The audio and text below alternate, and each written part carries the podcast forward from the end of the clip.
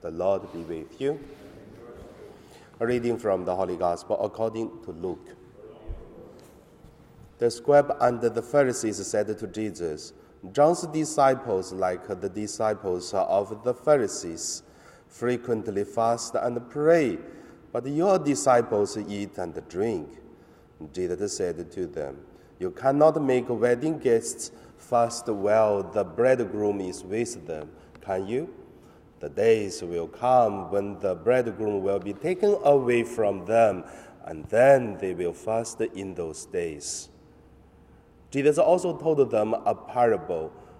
No one tears a piece from a new garment and then sews it on an old garment.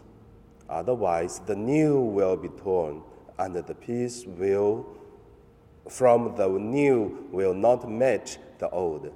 And no one puts new wine into old wine skins, otherwise the new wine will burst the skins and will be spilled, and the skins will be destroyed. But the new wine must be put into fresh wine skins, and no one, after drinking old wine, desires new wine, but says, The old is good. The Gospel of the Lord. So today, my meditation name is uh, The Bridegroom Take Away. So, first, let us look at uh, to live with the bridegrooms.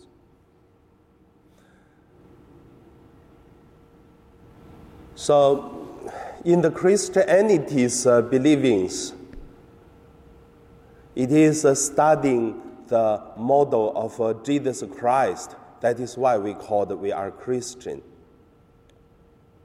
So we learn Jesus' life, and also we live with uh, the support of uh, this uh, Jesus Christ. So make our life meaningful and make our life have the passion and also, even there are more difficulties, there are problems, but we knew that God knows because God is with us.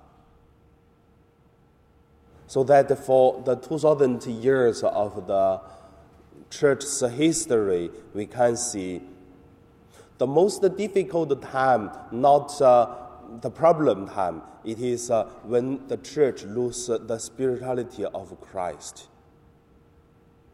That is why we say when God is with us, when the bridegroom is with us, we don't need to fast.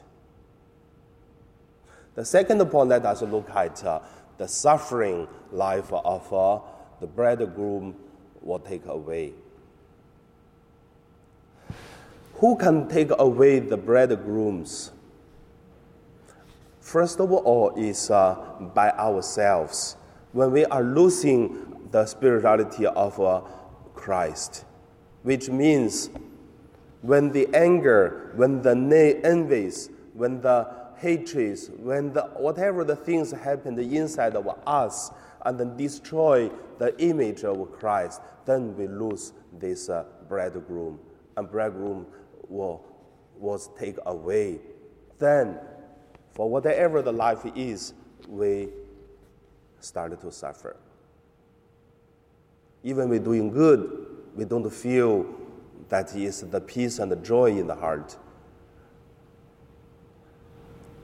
So, how do you look at uh, the suffering, the joy, the peace, and the happiness?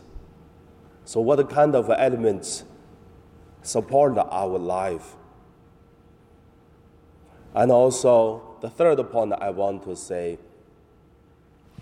Jesus used two parables in today's gospel talk about the spirituality of new spirits with the new one, new skin. And what is new, what is old? Because Jesus also said, Heaven and earth could pass, but my words never pass. So from this on, link three points together I would say God is with us, Spirit of Christ, that we are living, and also for the outside, uh, whatever the things uh, changed, but we always uh, have this uh, peace and joy. And also, the time cannot uh, change our peace and uh, joy. And now we pray.